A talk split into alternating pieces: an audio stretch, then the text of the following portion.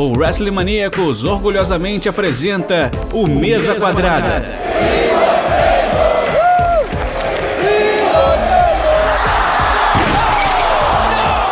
O seu podcast semanal sobre tudo o que acontece dentro e fora dos quatro cantos do ringue. Um grande salve para você ligado aqui no WrestleManiacos. Um bom dia, uma boa tarde, uma boa noite. Aqui quem fala é João Aranha e bem-vindos a mais uma edição do meu, do seu, do nosso Mesa Quadrada. Lembrando sempre que vocês podem encontrar a gente no nosso site, que é www.wrestlemaniacos.com, com o melhor da luta livre nacional e internacional 24 por 7 para vocês. E é claro, Acessem a gente nas nossas redes sociais: Twitter, Facebook, Twitch, Instagram, YouTube. Todos são WrestleManiacos.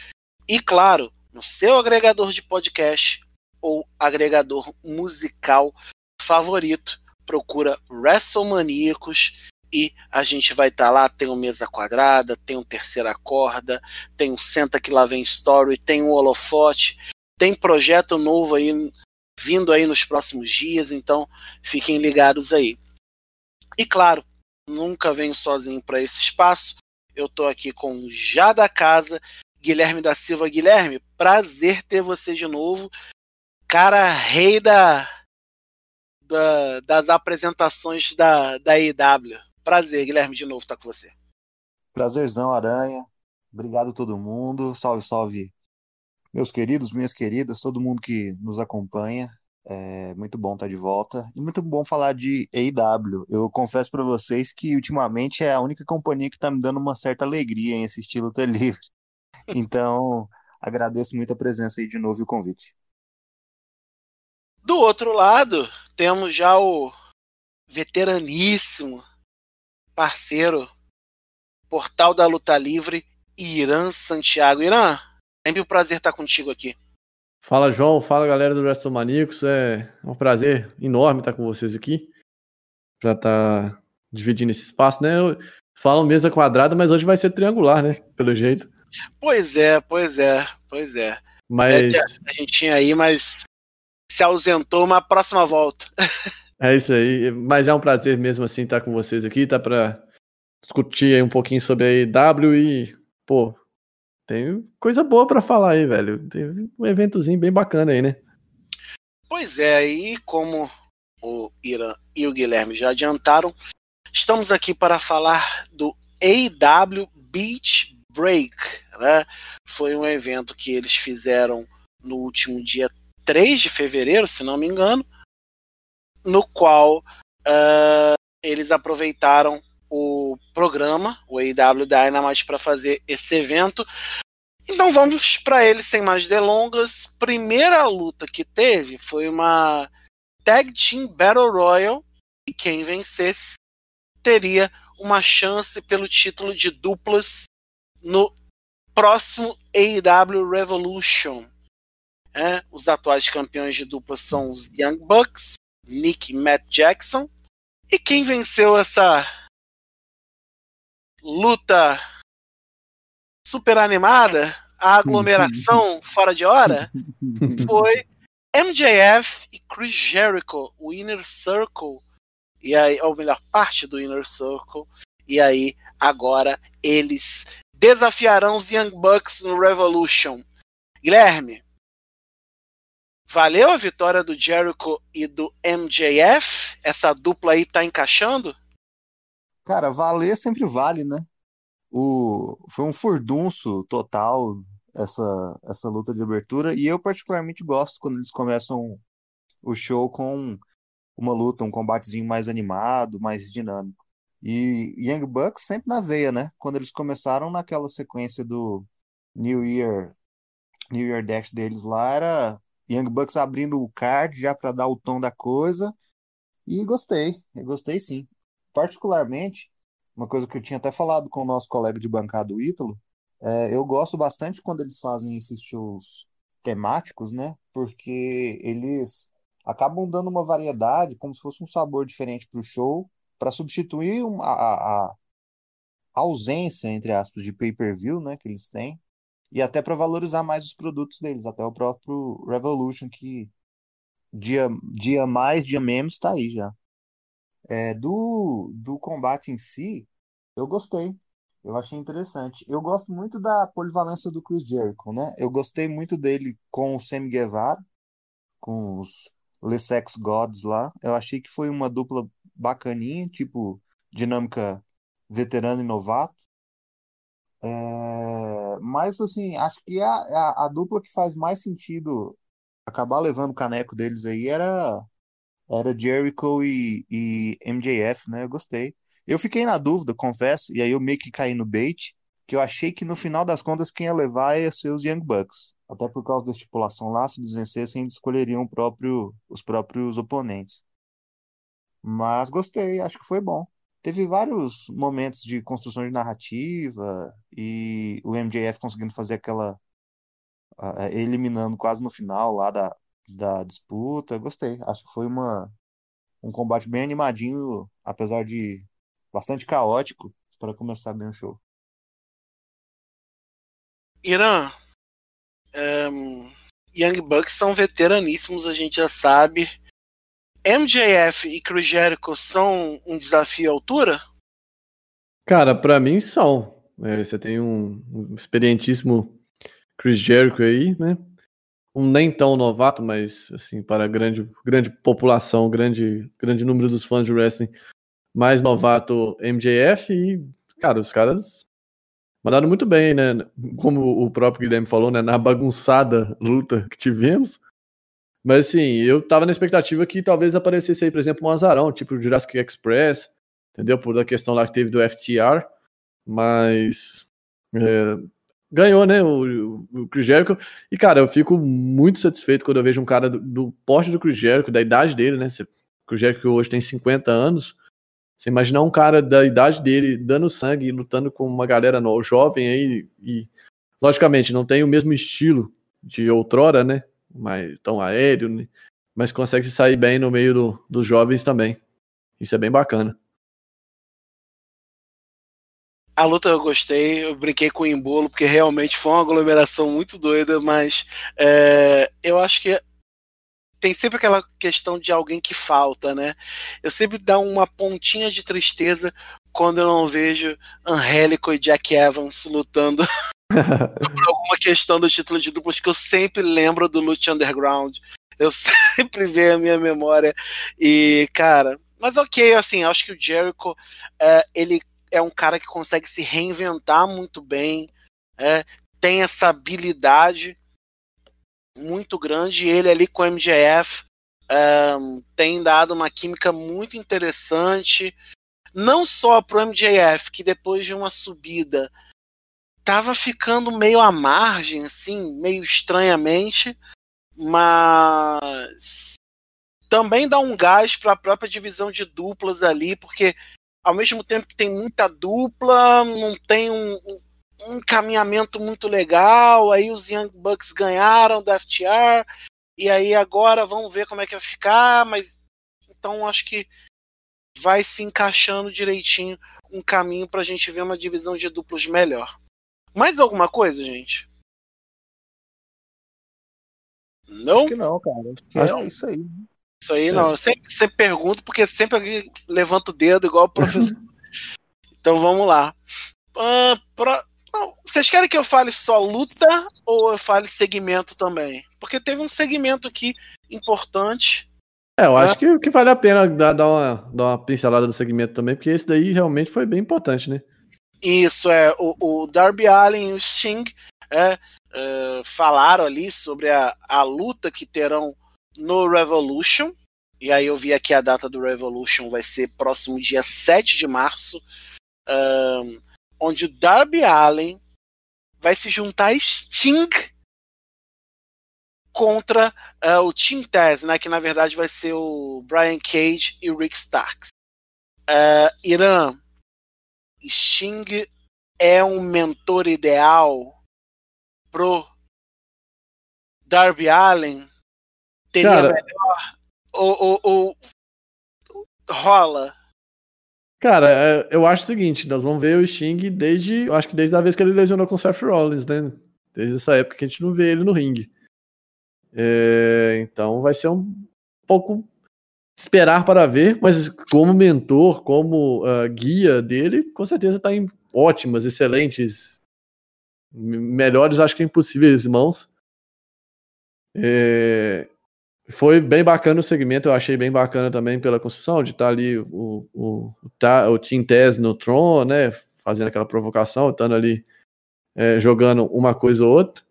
Mas sim, eu tô muito ansioso para ver Sting no ring, velho, porque era um cara que eu tinha ficado é, mal quando eu vi que ele estava aposentando, principalmente aposentando por conta de lesão, né? Que não é escolha, é aposentadoria forçada.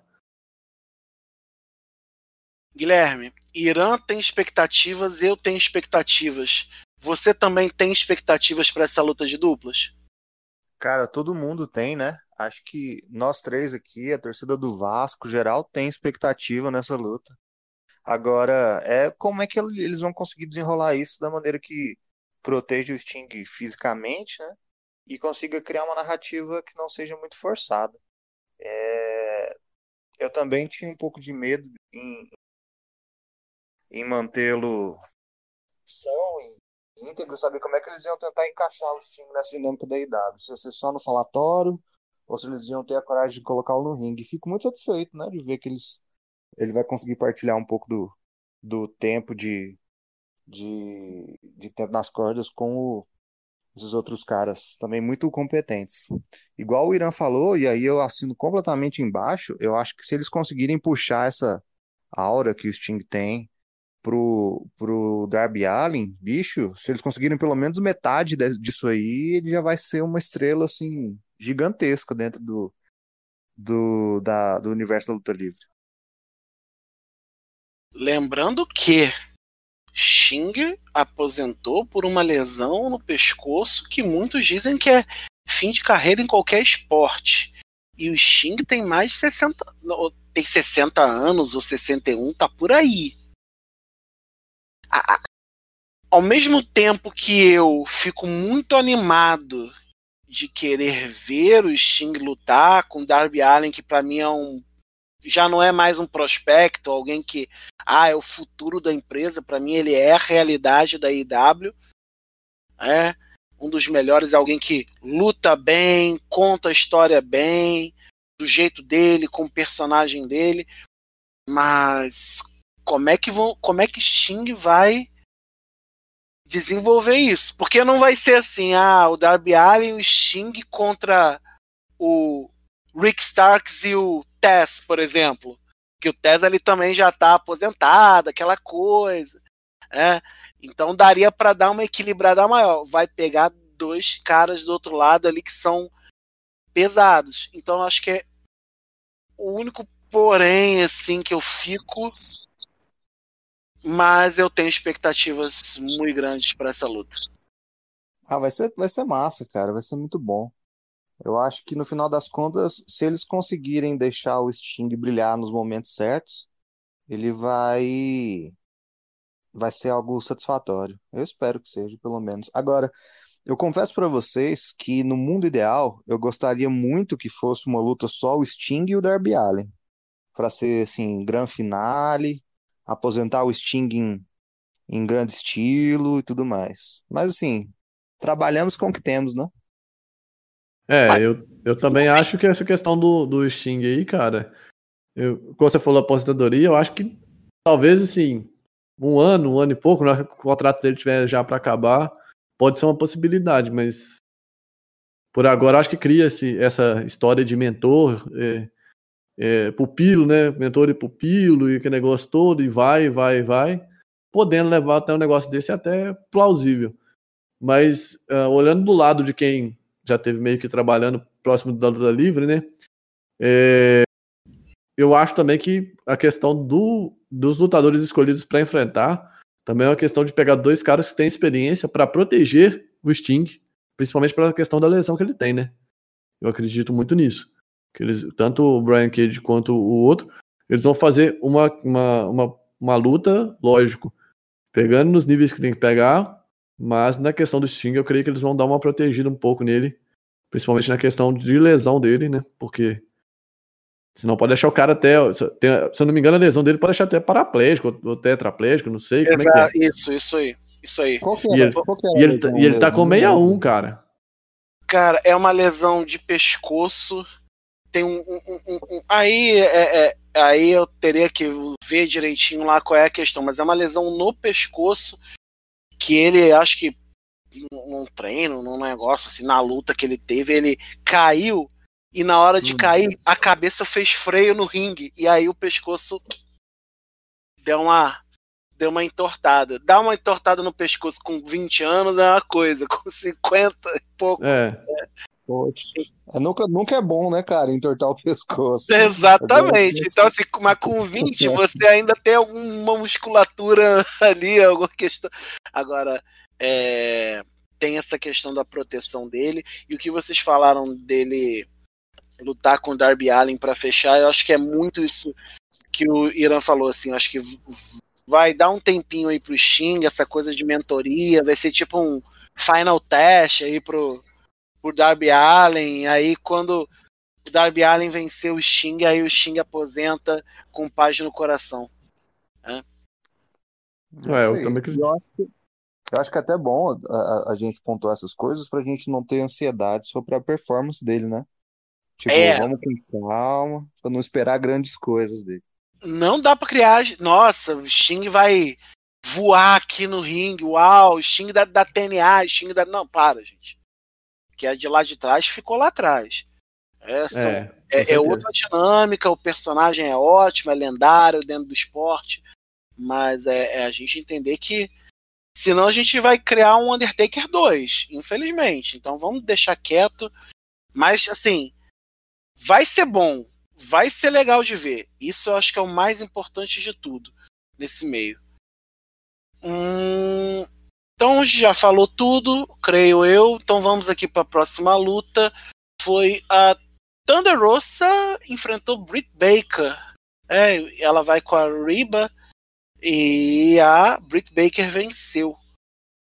Então, é, tá se criando essa rivalidade. Eu acho que tá dando uma, uma desenvolvida nela melhor, né, Guilherme? Aos poucos ali. É, uma coisa que parecia que, na minha, ao meu ver, parecia que em certo momento ia morrer em algum lugar voltou e está se construindo. Mas eu, eu, gostei, gostei do que vi, assim. É, não, é, mostraram que sabe, mas ainda assim não botaram o arsenal todo em jogo, porque parece que tem mais coisa por vir. O que, que você achou, Guilherme? Tem mais coisa por vir, certeza. Eu acho que essa treta das duas ainda continua se desenrolando, mesmo depois dessa luta. A Britt Baker vai para o título, vai com tudo. Eu acho que ela vai levar, inclusive, da Hikaru Shida. E é, esse programa dela com a Thunder Rosa ainda vai se seguir agora no ambiente de disputa de cinturão. Minha previsão, né? Até fazendo o, o throwback aí para quando a gente conversou sobre o, é, o último programa da, da AW. Era uma coisa que a gente falava muito, inclusive o Ferrantini pontuou bastante sobre isso. Tá na hora de, da gente mudar o cinturão de mãos para que a gente consiga desenvolver mais camadas na, da divisão feminina. Construir mais personagens, estabelecer programas em camadas tipo intermediárias que não sejam imediatamente em disputa de título, até para a gente conseguir construir personagens mais críveis, né, a longo prazo. A Thunder Rosa eu acho ela uma excelente competidora. Acho que vai dar muito caldo é, ainda para a IW apesar de não ser contratualmente obrigada, né, a isso, mas acho que ela ainda vai trabalhar com eles, ainda vai fazer coisa muito boa. Só que a Britt Baker é o momento dela, cara. Eu acho que eles têm que aproveitar o momento de alta que ela tem aí desde o ano passado e gastar as fichas nela mesmo. Acho que foi a decisão super correta e deixa ela brilhar. Acho que em termos de, de personalidade, é, não tanto de trabalho de ringue, porque nisso eu acho que a, a Shida é melhor, mas, assim, em termos de personalidade, acho que ela é disparado, a que tem mais presença de, de câmera, de microfone e deixa a menina voar, sabe? Até chegar alguém que consiga fazer frente a ela. Gostaria que fosse Thunder Rosa, agora, se não for, tem outras opções. Irã, Thunder Rosa e Britt Baker. já são a realidade da divisão feminina ou ainda tem que amadurecer muito? Cara, eu para mim já é uma realidade, porque você vê a Thunder Rosa já é experimentada, a Britt Baker também já é experimentada, assim, não, não com grandes carreiras, mas assim, já tem um, um, um circuito já corrido. É, fizeram uma luta que eu achei muito bem construída em todos os sentidos, entendeu? Eu achei uma luta bem legal para um, um programa especial como é esse, né, do Dynamite. Então, assim, eu acho que mais à frente, como o Guilherme falou, é uma, uma rivalidade que possivelmente pode virar rivalidade para cinturão. Porque tem toda a qualidade para isso, tem toda a condição para isso, né? É, a própria Thunder Rosa já foi campeã da, da, da NWA, então assim já tem um, um know-how também para grandes títulos, né? E eu não posso ficar falando muito, não, que eu vou sempre puxar um pouquinho para Thunder Rosa, né? Porque carrega um pouquinho do estilo mexicano que eu gosto mais, mas eu acho que com certeza é uma rivalidade que pode esquentar para cinturão aí no, no, no, título feminino da IEW. Com certeza. Puxa a sardinha aí, né? Pô, mete o bala, cara. não tem problema, não. não então, cara, eu, eu sempre puxo sardinha pro lado mexicano, velho. É porque é o tipo de luta livre que eu gosto, mas. É, eu acho que a Thunder Rosa, velho, ela se provou como lutadora excelente, velho. Também no Lute Underground. Esteve fazendo como Cobra Moon lá na época. Depois foi pra NWA, nos programas da NWA que eu tive a oportunidade de assistir, que ela estava. Foi muito bem também, cara. Eu acho assim. Ela ganhando esse espaço da NW, na AEW, ela vai deslanchar também. Ela tem qualidade para isso, com certeza. Vocês falaram só um adendo com relação a Ricardo Shida. A Ricardo Shida precisa de alguém que ajude a, contar histórias melhor. Agora, ela tava criando uma história aí com, com a Abaddon que eu tava. Sabe quando você vê, caramba, eu acho que vai, vai rolar. Um, porque assim, no ringue, tecnicamente, ela vai. Mas quando chega na história em si, parece que a coisa emperra. E aí eu concordo com vocês a Britt Baker é bem, bem, mais equilibrada quanto a isso.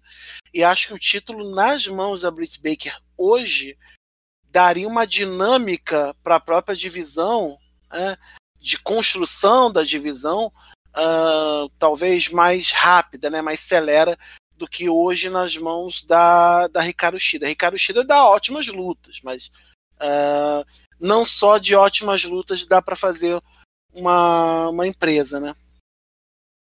É, a Shida, ela, assim, tem, infelizmente, né, tem o problema dela ser uma lutadora japonesa, de ter uma dinâmica diferente de televisão, principalmente, e até do grande público, né, que não está muito acostumado com o jeito de, de contar muito bem a história. Eu concordo que acho que ela ainda precisa, tá faltando alguma coisa. Ela, assim, ela é a mina que tem habilidade técnica é muito boa, ela tem a aparência muito boa para TV, só que ainda falta o, aquele empurrãozinho para ela emplacar, sabe?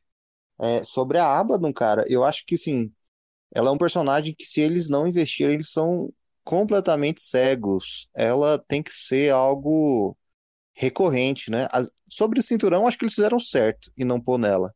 Só que ela tem que ser essa presença, tipo, aterrorizando a, a, a divisão feminina constantemente, né? Senão a TNA pega, né? Impact pega e vai virar terceiro membro da DK. Então fiquem de olho. Por favor, eu sempre fico de olho. O Irã puxa a sardinha para um lado, eu puxo pro outro. É... Do jeito que as coisas estão, velho, não é, não é impossível isso, não, o Aranha. Não, não acho não, não acho não. Ué, tá aí, ó. Impact tá de olho. Os não, e... estão passeando, né? Você Mestre Cardona já tá lá. Então. Eu, eu, eu vejo muito, muito salutar o que, que a IW tá propondo aí com, com integração de campeões, integração de lutadores em si também. Acho que, velho, é, uma, é um futuro para luta livre. Eu acho que a forma isolada como Vince e WWE trabalham, né? Logicamente é um outro mundo. É, ela tende a, a travar o negócio ali. Quando você tem pessoas de outras empresas vindo, circulando, você tem uma evolução também no, no plantel ali. Mas são opiniões, né? Minha. É, isso aí é uma questão que eu acho que, que é muito longa, assim. Senão a gente vai ficar. O podcast de uma hora vai virar Não, quatro. vai virar quatro, vai virar quatro, com certeza. Falar alguma coisa, Guilherme? Eu não, tô, tô sussa. Então tá tranquilo. Porque você abriu o microfone aqui, eu falei, ele vai falar. Ele- Aí que você abriu o microfone, eu falei, você vai falar, então tá tranquilo. Vamos pra próxima aqui, porque teve um segmento bem que eu, esse eu achei interessante. Né? Matt Hardy tá com aquele papel ali de agora homem de negócios, tá ali tentando convencer o, o Adam Page ali, o Hangman Page, né, a, a entrar pro pra brand dele, né, pra marca dele, já tá lá com o Private Party, né, e agora tá lá com o tá tentando entrar junto aí com o Hangman Page. Aí tá tentando convencer ele, aí o Page não, tá ali pagando de, de homem ferido, né? Preferido pelos amigos, tra- homem traído, né? E aí agora, e aí o Matt chegou e falou: "Ah, vamos lá então que a gente tem que lutar eu e você contra o Chaos Project, né? O Luther e o Serpentico. E eles lutaram, ganharam e o, o, o, o Page ainda no finalzinho ali levantou a mão do Harry. E aí o, o, o, o, Matt ficou olhando pro Page assim, hum, será, será? Mas é. Irã, Matt Hardy é outro cara que se reinventa demais e bem, né? Cara, incrível, incrível. Eu não tinha acompanhado muito essa reinvenção, última reinvenção dele, mas assim, caminha para ser mais uma, uma faceta dele, que ele vai se dar bem com certeza. É, essa rivalidade com o Adam Page está sendo. eh, Essa rivalidade não, essa união com, com o Adam Page está sendo bem construída. Eu achei muito legal, porque, como você falou no final ali, o Adam Page pega, levanta a mão dele, mas antes dele, dele levantar a mão do, do Matt Hardy, ele fica ali meio que encarando ele, o Matt Hardy querendo encostar nele, mas ele, tipo, ficou meio assim durão, e aí do nada ele levanta a mão do Matt Hardy. Pode ser bem uma união bacana, cara, para divisão de duplos da IEW, são dois nomes bons. Matt Hardy é um veterano porque começou cedo, né? Mas não, não é tão velho como o Instinct. É, e tem muita lenha para queimar aí, com certeza, cara. Se não, não conseguir uma lesão aí grave, com certeza tem muita lenha para queimar e é um cara de um potencial imenso. É, gostei muito de, da, da, dupla que eles enfrentaram também, porque assim é, fazia muito tempo que eu não via o Lucha, Lucha Cruz, Lucha Cruz, se eu não me engano que ele usava o nome, o Serpêntico, e o outro também eu não, não conhecia. Gostei da forma que ele trabalhou, é, um, é já um, um, cara mais experimentado e, e foi legal. Mas essa questão do Matt Hardy e do Adam Page, eu acho que é uma dupla assim que vai dar um hype muito legal se ela, se ela sair de fato. Guilherme, Hangman Page vai aceitar o convite do Matt Hardy ou não? Cara, eu acho que vai rolar o seguinte: ele vai ficar meio assediado com o Matt Hardy, aí ele nessa dinâmica aí de, de marido largado vai acabar embarcando com ele, e aí mais pra frente ele vai ver que foi um péssimo negócio, e quem vai salvar a pele dele vai ser a Dark Order. Aí ele finalmente vai entrar pra Dark Order. Aí sim, aí é, eu acho, cara. Eu acho que eles têm um ano aí pra construir isso. E, e, e seria muito legal, né? O, o, o Hangman Page tá sendo um personagem, assim, a longo, pra longuíssimo prazo, mais bem construído, cheio de camadas, né? Acho que o herói mais vida real.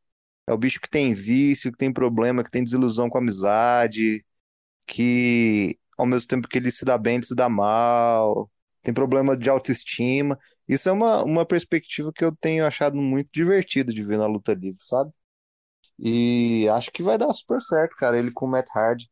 Matt Hardy nessa, nessa presepada aí de Matt Hardy Brand, que ele foi muito, ele foi muito esperto, né, cara, de, de, de bolar essa nova persona dele. Ele começou a ver que o Broken Matt Hardy tá ficando batidão e falou, pô, deixa eu pensar o que que eu faço. Aí misturou meio que um Big Money Match aí com Hurt Business, sei lá, e acabou dando dando essa, essa nova persona dele. Mas acho que vai ser algo assim, cara. Se eu fosse bem ousado pra você, eu, eu não desisto da Dark Order com, com o Hangman Page, o Hang- Hangman Page ainda. Acho que vai dar coisa ainda nisso aí. Achei engraçado que, segundo a sua descrição, o Hangman Page é praticamente uma música do Raça Negra, né? É uma coisa, uma coisa bem traído. É o ser humano normal. Gostei disso. É, cara, o, o, o Hangman Page, é, é- eu concordo absolutamente com você, Guilherme. Ele é um cara que eu vejo ele assim a longuíssimo prazo. Mas ele é um cara que ele consegue. Hoje, se você vê na maioria das principais histórias da AEW, o Hangman Page já deu, deu uma costurada ali. Então você pensa assim, "Putz, se não der aqui, ele pode entrar lá, mas se não entrar aqui, ele pode entrar. Então você fica, caramba, Total.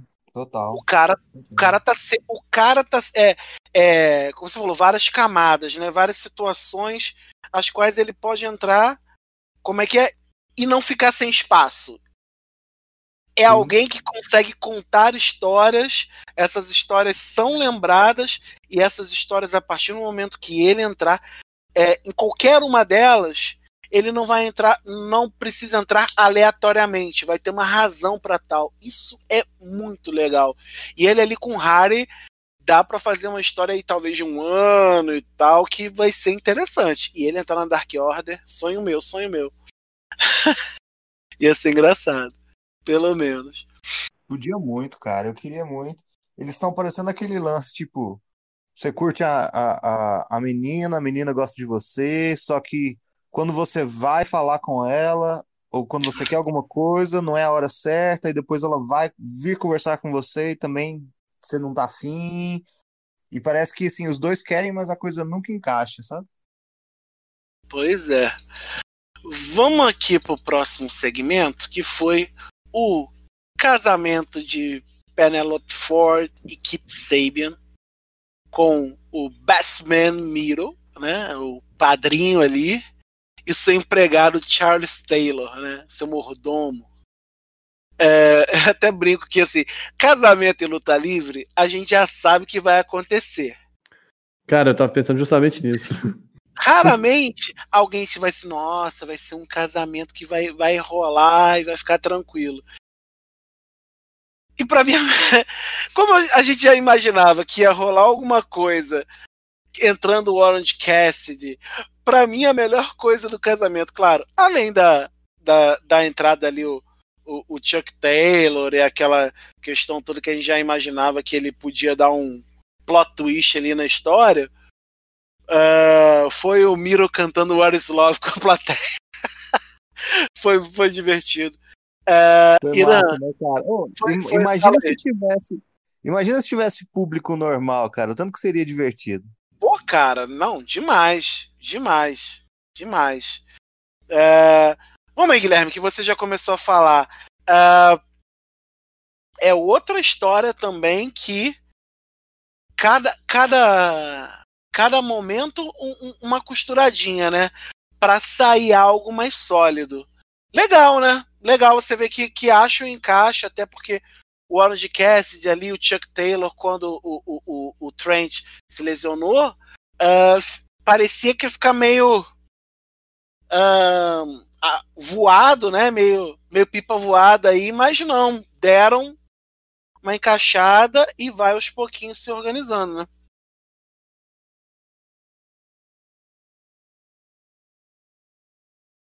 E caiu, voltou. Guilherme, E aí? peraí.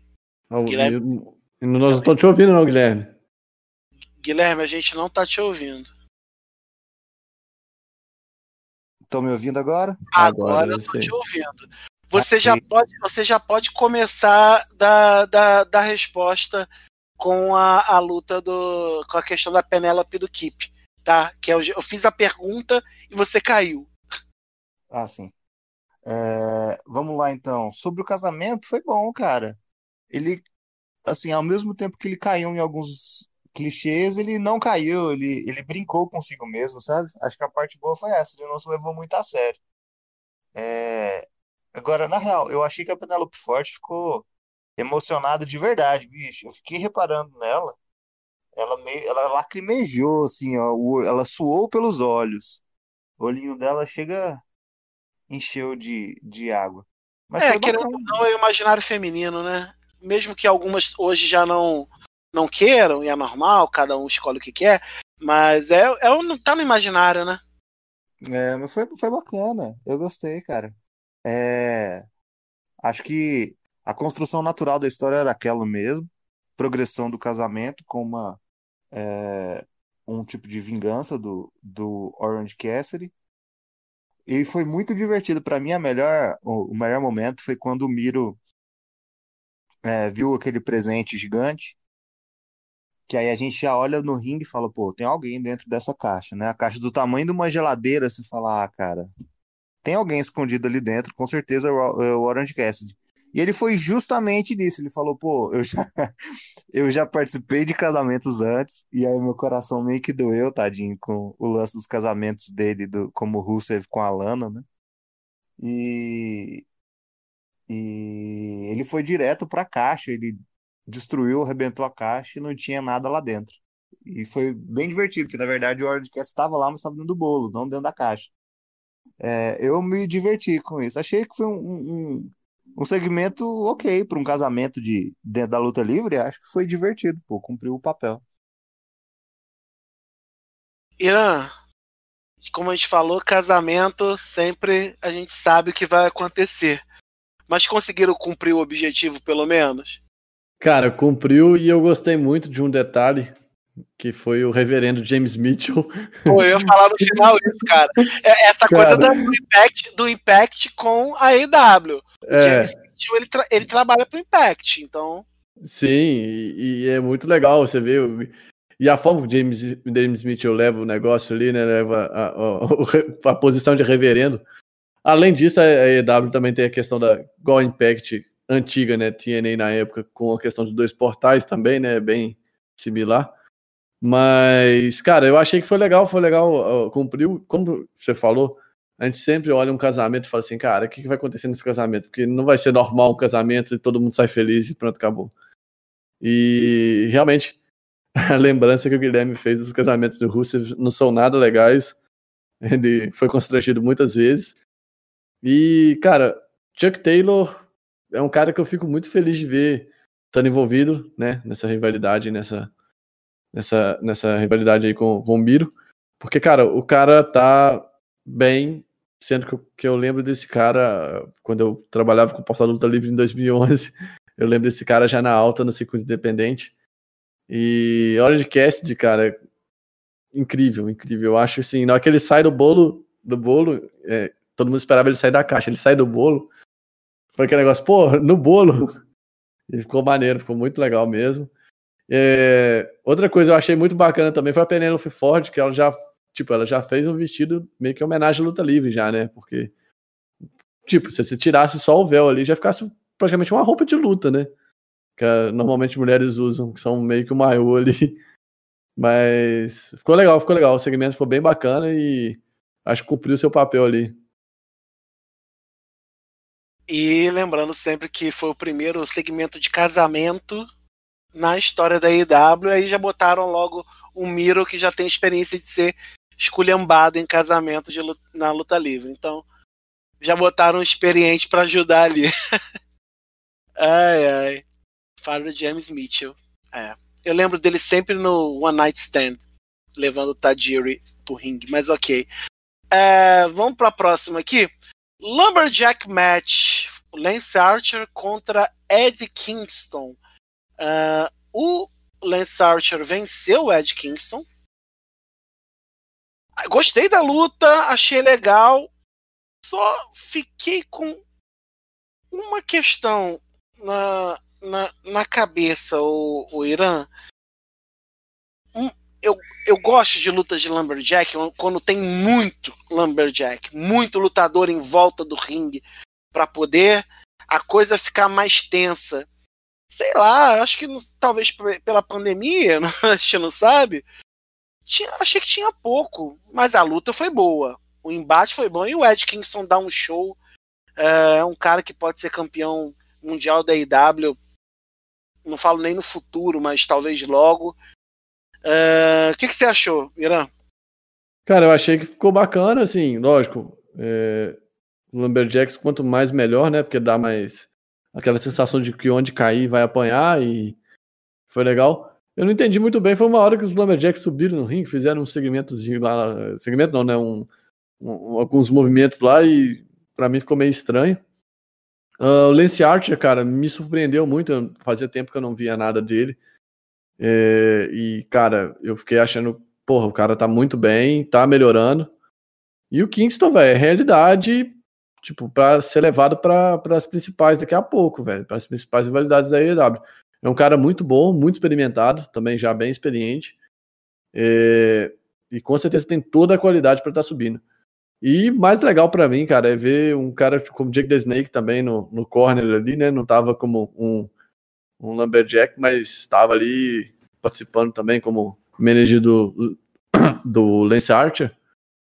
E, cara, é muito bacana você ver um veteraníssimo, né?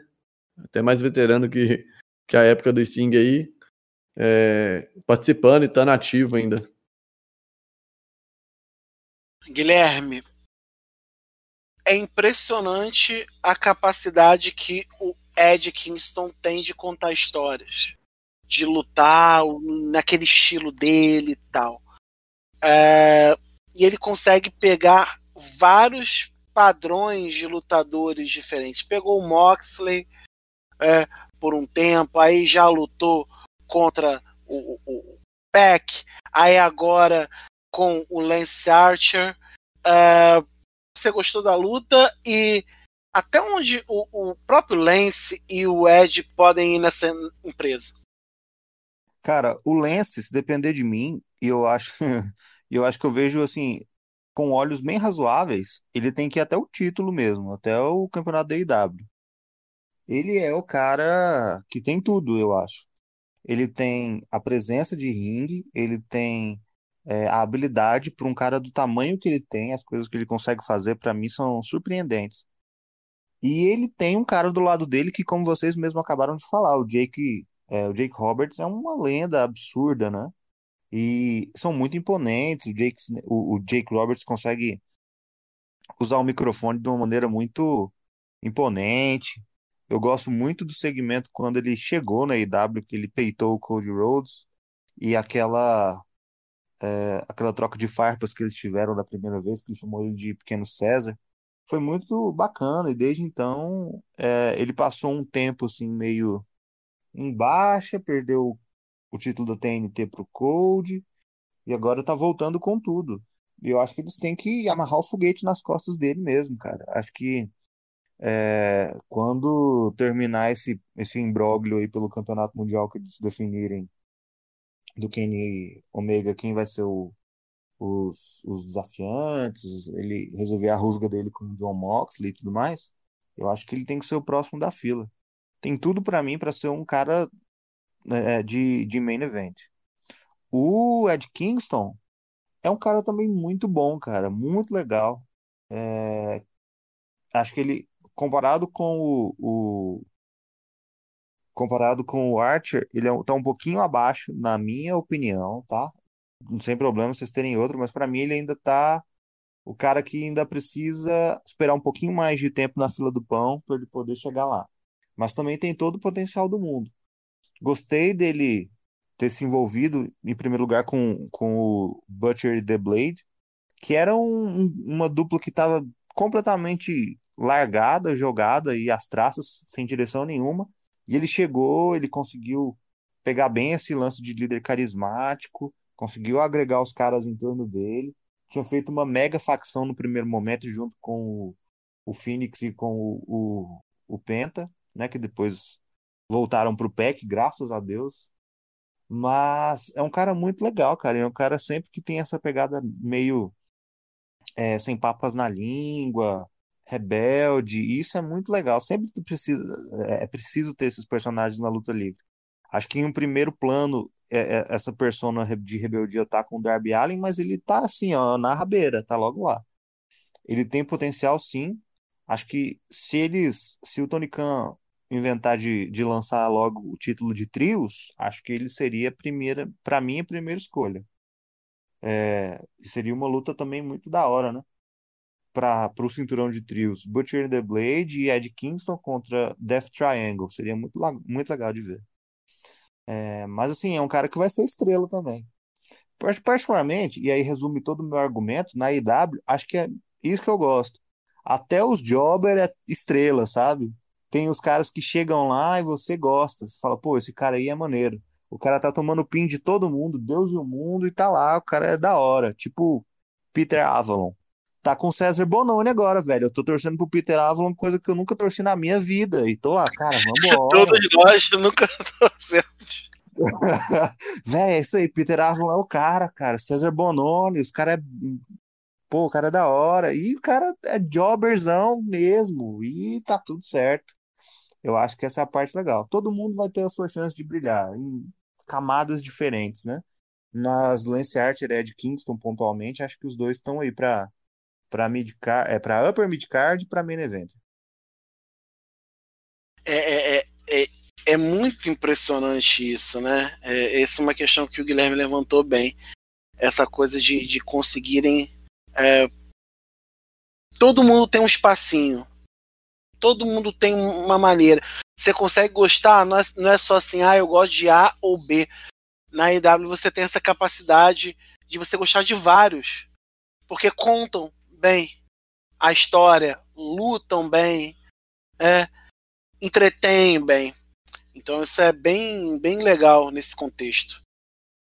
Eu só, eu só, eu queria pontuar aqui antes, e eu queria até a opinião do Irã. Acho que a única pessoa que eu não consigo, com todo respeito, mas eu não consigo mesmo gostar de nada que já tentou fazer até hoje é a Brandy Rhodes. Cara, pra mim não desce. Tudo que ela tentou, tudo, desde o começo, desde quando ela, ela saiu com a Awesome Kong lá no começo, não desce. Nada, nada, nada, nada, nada. Às vezes eu fico achando se é implicância minha, sabe? Se é se eu sou sim- simplesmente um hater, mas, cara, não desce, não desce. Então, Guilherme, com relação a Brandy Rhodes, velho, eu acho o seguinte: ela tem um talento a se lapidar, tá? Ela não é um talento pronto. E ela tá sendo alçada a certos pontos, mesmo não sendo um talento pronto, entendeu?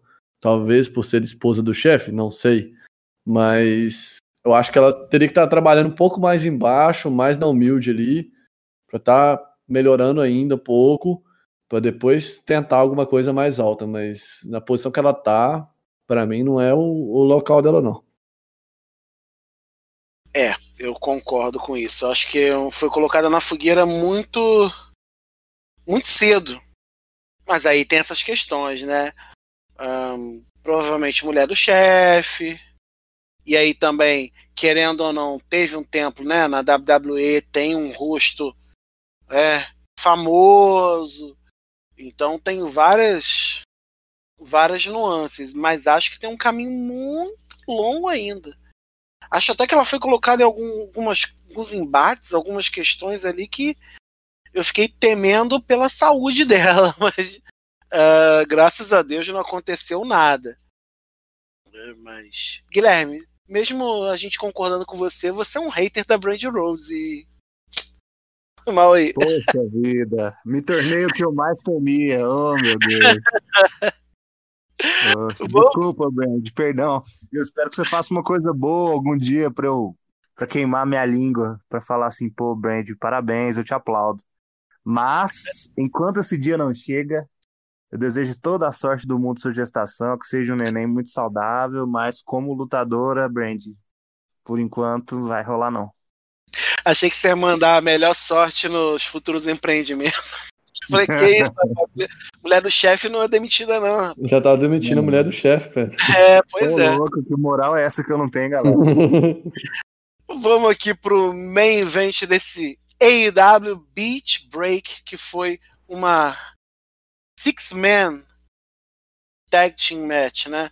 Onde nós tivemos John Moxley, se unindo uh, aos dois pontos aí do Death Triangle, né? Pac e Ray Phoenix, ou Ray Fênix, para alegria do Irã, não vou tornar em inglês esse nome, é Ray Fênix. Ray Fênix.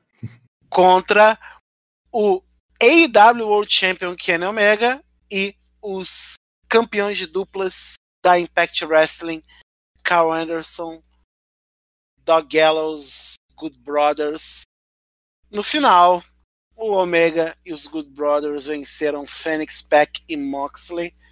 É. Mas por quê? Né? Como diz o outro. É, muitos falaram que foi pelo que aconteceu depois da luta, mas acho que já estava encaminhado ali né, o, o, embate. Achei que foi uma boa luta. Mas depois da luta, que eu acho que o que me chamou mais a atenção, que quem apareceu, quem apareceu ali foi Kenta Uh. da NJPW Shin Hong Purores para alegria de JVS Passos, Ítalo Santana e Grande Nação, fã do Nihon. Tava lá, apareceu, deu, deu um Go to Sleep, o original, né? No Moxley, mostrou a maletinha, falou: Você tá aí, Moxley, falando que só vai aparecer aqui quando quiser, vai aparecer o caramba. Eu venho aqui e vou te pegar. Guilherme, surpreendente a luta ou surpreendente o Kenta aparecer com uma maleta da IWGP dizendo: Ó, não tamo lá, não, tamo aqui. Cara, Acho que eu nem preciso responder sua pergunta, Aranha. Acho que, sim, a luta foi muito boa, mas a gente já esperava, né? Pelos talentos que estavam envolvidos. Só que o que foi surpreendente mesmo, que fez a, a, a internet, o, o amigo internauta tremendo as bases, foi a aparição do Kenta, né? A primeira coisa que eu pensei na hora foi, pô, porta proibida abriu, cara? Que loucura. Pensei que eu não veria isso até muito tempo no futuro, mas aparentemente, né, pelo menos, eu não digo que abriu, a destrancar, destrancou, pelo menos. Graças a Deus. Eu fico muito feliz com isso. É, eu quero muito que, assim, o, todo milindre que tivesse misturando a, a relação entre NJPW e AEW tenha ido para o espaço. E eles consigam aos pouquinhos ir costurando uma relação de negócios. Eu sei que nesse momento a gente está naquela fase torcedores calma, só que eu acho que só deles começarem a estar abertos para negociar e pelo menos para começar a trocar talentos, né? Acho que isso já é super benéfico para o esporte. Meu receio é que eles estejam fazendo isso de maneira é, bem interesseira, lógico, interesseira sempre vai ser, mas só para usar o John Moxley. Kenta tirou o título de John Moxley, ó. Acabou, galera, é isso aí. Agora a gente só vai fazer negócio quando Deus quiser. Mas assim, vamos é, é, saborear o momento, né? Eu gostei muito, cara. Tanto do Kenta aparecer, quanto ele desafiar o John Moxley. Eles falarem exatamente o nome do título, IWGP, é, fazerem referência a outra empresa. E o Kenta usando a camisa né, do Bullet Club, Go to Sleep Club, gostei bastante. A gente já começa a teorizar tudo porque a gente é nerdão de, de luta livre. Só que eu tento ficar colocando os freios mentais em mim sempre para eu não me empolgar com uma coisa que eu sei que ainda é muito frágil.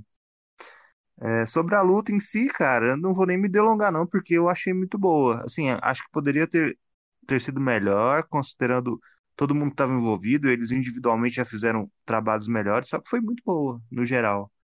É, gostei, achei que foi bem divertida e fez sentido na narrativa, né? É, considerar o, o, o depois de, de, ter terminado toda a bagaça, o Moxley ter se levantado e se colocado em posição tipo de, de desafio ao Kenny Omega e logo em seguida ser espancado. Então, assim, foi, foi bacana. Acho que construiu mais um capítulo da história que ninguém estava prevendo mas que a gente fica satisfeito de ter acontecido. Irã, a gente já conhece um pouquinho de luta livre. E a gente sabe que quando o Japão, eu vou pegar um pouco o que o Guilherme falou, quando essa parede é quebrada, é um movimento minimamente estranho porque não é normal do Japão. Te surpreende de alguma forma isso também?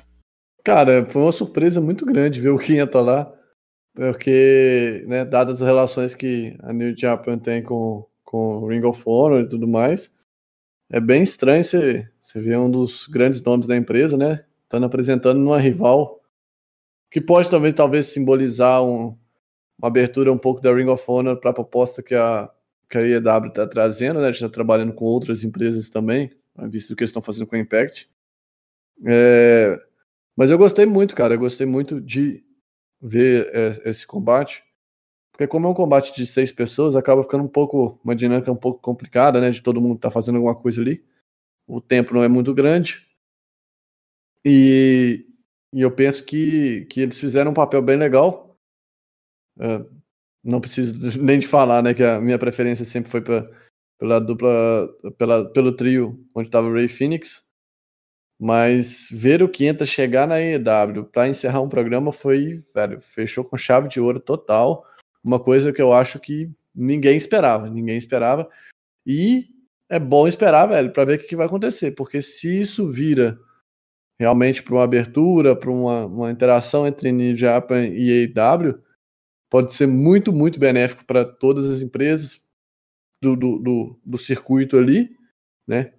Porque é um cara que tem um, uma qualidade absurda, né? Não foi explorado da melhor forma na WWE, não teve também as melhores sortes com lesões, mas é um, um senhorão da luta livre e, e da luta, né? Que tem uma qualidade ímpar. O senhor Kenta. É. Do, do, Cara, dos... Fala aí. Desculpa, querido, rapidinho. Eu queria só fazer uma pergunta pro, pro Irã. O, o Fênix não tava com uma treta com a AAA por causa do nome dele? Não tinha rolado uma coisa assim? Então, cara, uh, foi isso que aconteceu. Foi quando eles, ele e Penta saíram, né? Foi naquela época lá do Lute Underground ainda. Só que hoje eles meio que organizaram as coisas e onde é parceiro da, da AAA, né? Que no caso é a EWE, ele pode lutar como Rei Fênix, como, é, como Rei Fênix, e ou Fênix, ou senão ele. ele... Peraí, viajei. Editor, volta a fita aí que embolei as ideias tudo aqui. É... O que acontece? Na AAA, a AAA, ela libera o nome para usar, só que no caso ele continua usando o Ray Fênix, né? Que é marca dele nos Estados Unidos. Agora, com relação a nome, essas questões, ele, quando volta para AAA, ele sempre tá lutando como Fênix. Entendeu? Entendi. Ou, ou, é Rei Fênix nos Estados Unidos e Fênix no México. É, e quando ele vai lutar no México, o circuito independente, que é não autorizado pela AAA, alguma coisa assim, ele sempre usa King Phoenix, que é o nome hum. que ele tem direito no México. É, foi esperto, hein? É, é. Ele foi... Ah, essa questão foi bem complexa, né, na época, porque eh, foi uma briga muito grande e muitos nomes que os caras queriam usar, a, a AAA foi comprando em outras regiões, né, para poder meio que frear. É, ficou um troço bem estranho. Então, meio complexo. Mas agora eles parecem que já meio que se acertaram. Na AAA ele luta como Fênix e no restante ele luta como Rei Fênix fora do, fora do México e King Fênix dentro do México. Isso aqui. O Pentagon ele tava com. Ele tem esse lance, né? Acho que o dele ficou assim mais esdrúxulo, porque ficou muito diferente, né, do original. Eu confesso que eu, que eu conheci ele na Luta Underground. Aí ele usava Pentagon Júnior. Aí depois virou Pentagon Dark. Aí depois virou Penta 0M. É, Aí... o, o Penta 0M foi meio que tipo, vamos tentar um nome aqui que, que faça referência a um antigo personagem, né? Que, que era o Pentagon Jr. na época. O Pentagon Dark. Foi Pentagon Dark. Como é que foi? foi Dark mesmo. E, e aí eles fizeram meio. E Penta era como ele era conhecido dentro dos bastidores, né? Por causa do Pentagon Jr., então chamava sempre de Penta. Penta. Aí ele aproveitou o Penta, pegou o Zero Medo que tava no ápice, né? E meteu lá e Deu.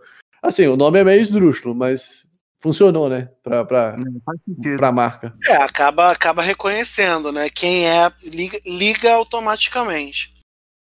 É. Pe- Pensar, pensar nessa questão da, da NJPW, ahn, como alguém que está vendo, né, eu me surpreendi. Olhando o movimento de negócios, não é sur- tão surpreendente. Né? Desde outubro, não sei se vocês sabem, eh, a NJPW ela pertence a Bush Road, né? É uma empresa de entretenimento. Tem várias marcas famosas, entre elas a NJPW.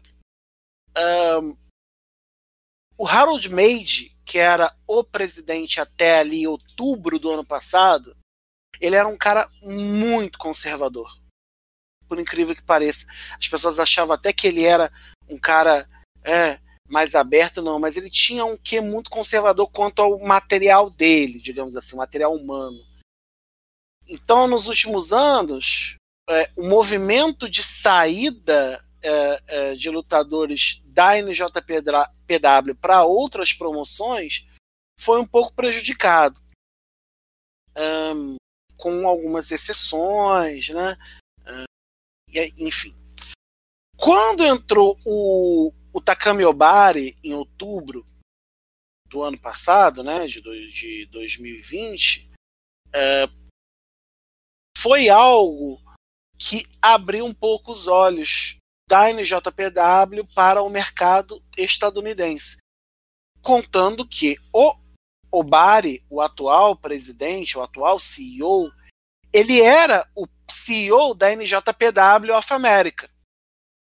Então ele já, já tinha contatos ali.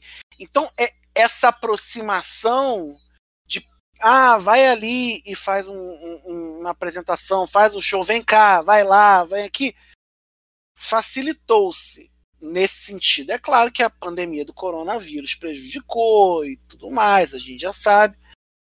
Mas ah, nessa questão de contato e liberação entre a EIW e NJPW, ah, tornou-se relativamente mais fácil.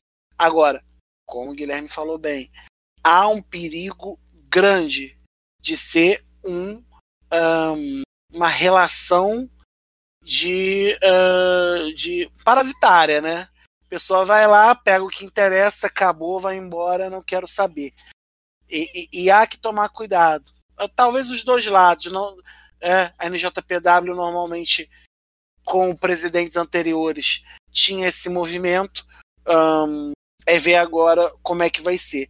Não dá para pensar muito ainda no que pode acontecer. Não quero também que meu lado meu lado fã fale, caraca, vai ter no Revolution e JPW contra IW, ó, levanta a bandeira aí, pá. Né?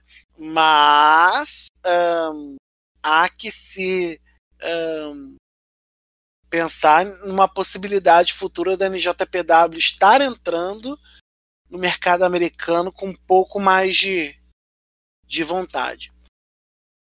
Um, um, um adendo final que eu passei, mas não esqueci, eu quis deixar para o final, que foi sobre as participantes de um torneio eliminatório para definir a number one contender pelo título feminino da AEW. A gente se falou, falou muito rápido, mas eu quero só colocar as participantes aqui bem rapidamente. É porque o que, que vai acontecer? Não se sabe. Ah, lado dos Estados Unidos, que eu vou começar. Serena Deeb, que é a atual campeã mundial da NWA, Britt Baker, Tai Conte, né, brasileira, Thunderosa, Nyla Rose, Anna Jay, Leila Hirsch e Riho, é, uma japonesa do lado dos Estados Unidos. É, e do lado japonês, porque o torneio é Estados Unidos versus Japão, Aja Kong, Yuka Sakazaki, Veni, Emi Sakura, Ryo Mizunami, Mei Suruga, Rin Kadokura e Maki Ito. eu só tô assim, Aja Kong é um nome bem conhecido. É, uh, M Sakura já teve algumas questões, Yuka Sakazaki também ali na na, na NJPW, na NJPW, na AEW. Uh, e a Makito, que ela é muito conhecida na internet, e a gente vai ver a Makito dentro da AEW, uma empresa grande dos Estados Unidos. Uh, vamos lá. Uh, Irã, você consegue ver alguma coisa desse torneio para você é uma grande incógnita? Para mim, cara, é uma grande incógnita. Porque a gente não pode falar assim, ah, vai, vai ganhar o pessoal dos Estados Unidos porque né, a EW já provou que não tá, não tá fazendo muita questão de manter os títulos dos Estados Unidos, né, com os americanos ou com o grupo americano. Então, para esse título ir parar no Japão não custa nada. Mas eu espero que, assim, o que eu mais espero nesse torneio é que eles possam dar um destaque legal para a Conte, né? Que é a nossa brasileira que está levando nosso nome lá. Que ela possa estar tá, tá desempenhando um papel aí, pelo menos na, nas seguintes eliminatórias, né, e não cair na primeira fase. Pra gente poder ver ela mais um pouquinho nesse torneio. Guilherme, você consegue ver também alguma perspectiva nesse torneio? Ou para você também é uma grande interrogação? Interrogação, cara. Eu sempre achei que o primeiro, que a, que a campeã inaugural do, do, da AEW fosse a Nyla Rose, né? E acabou caindo na, na, na Riho. Pra Isso. mim foi uma surpresa muito grande. Então, assim, sei lá, né, o que que se passa na cabeça deles para terminar esse título com a, com a Maquito, com até alguma outra, outra lutadora que eu também não faço nem ideia, nem conhecia, e talvez o grande público igual eu não conheça. Confesso que eu sou muito pouco versado no wrestling é, feminino, principalmente japonês. Então, assim, tirando essas que você pontuou, é, M. Sakura, Aja Kong é, e a Sagasaki, que já tinham participado de alguns programas do, do Dynamite, eu não conheço quase nenhuma outra competidora do lado das outras que vão se passar no Japão. Só que isso é o mais divertido, né? Isso não exclui que elas possam é, terminar como é, opções viáveis para levar um título é, para levar o título para casa. Isso é muito divertido e isso dá uma imprevisibilidade muito grande para o resultado final. Do lado dos Estados Unidos, eu acho que quem vai levar vai ser a Britt Baker. É, deve rolar tipo Britt Baker e, e Riho no, no, no, nos últimos brackets lá e a Britt Baker leva. Eu fiquei um pouco sentido da primeira luta, tipo, que eles anunciaram, é, seja Serena Dib e Riho, que para mim é uma luta muito grande para ser, assim, primeiro chaveamento, sabe? Você sempre vai querer na Copa do Mundo que Brasil e Itália, ou então é, França e Argentina, seja mais reservado para o final, e nenhuma dessas grandes seleções caia na, nas oitavas de final. Mesma coisa disso aí. Eu queria muito que Serena Deep fosse longe, e que a Riho também fosse longe, não que uma das duas já caísse fora no começo. Guilherme, 0 a 10, qual nota para AEW Beach Break? Ah, foi divertido, né, cara? Eu acho que eles tiveram outros shows com qualidade de luta melhor. Mas ao mesmo tempo foi, foi bom. Os segmentos que eu tava um pouco mais preocupado, que seria o casamento, principalmente, e a luta, o, o Battle Royale, é, foram divertidos. Então eu vou dar 7, 10. Beleza. Irã, sua nota para AW Beach Break.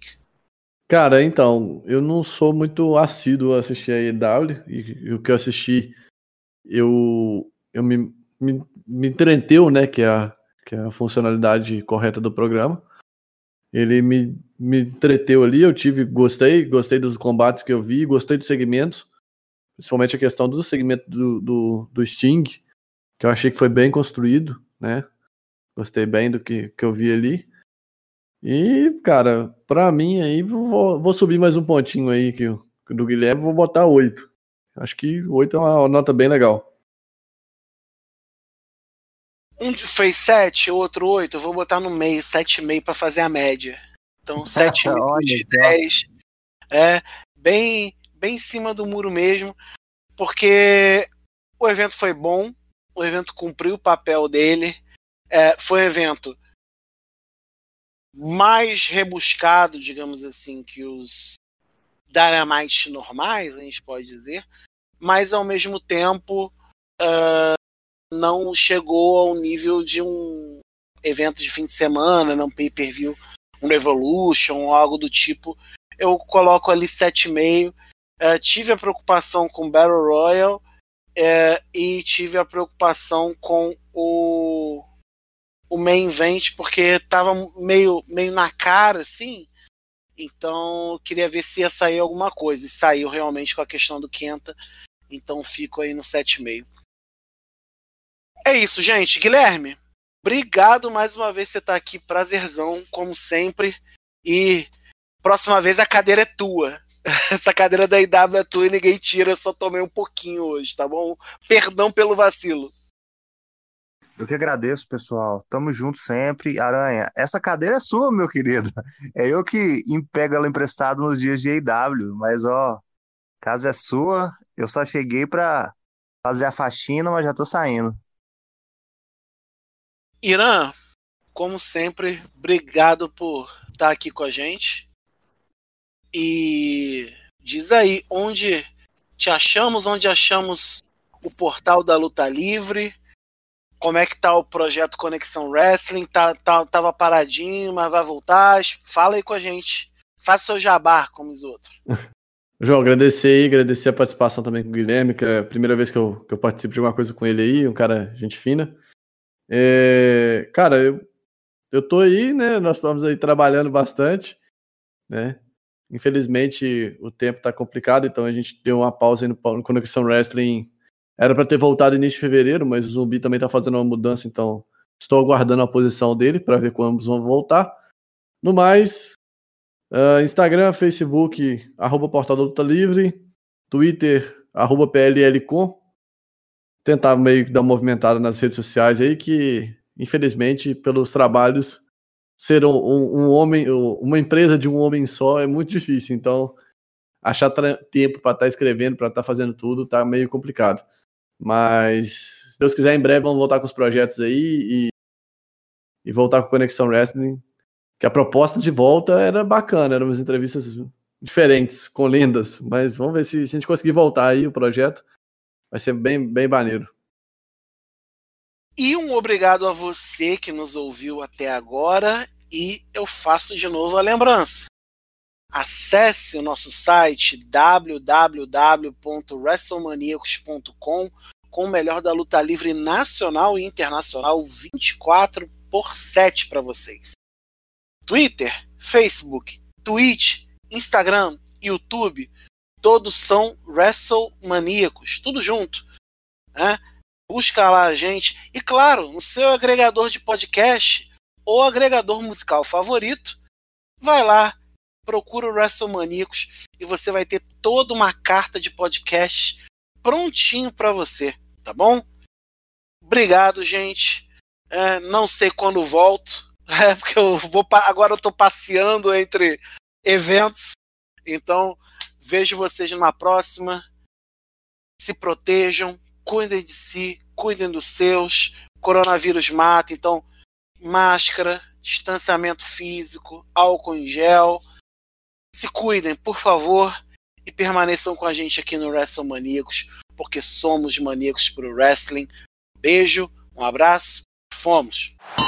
Wrestling Maníacos Podcast. Há mais de 10 anos sendo maníacos por wrestling. Acesse wrestlingmaníacos.com e confira.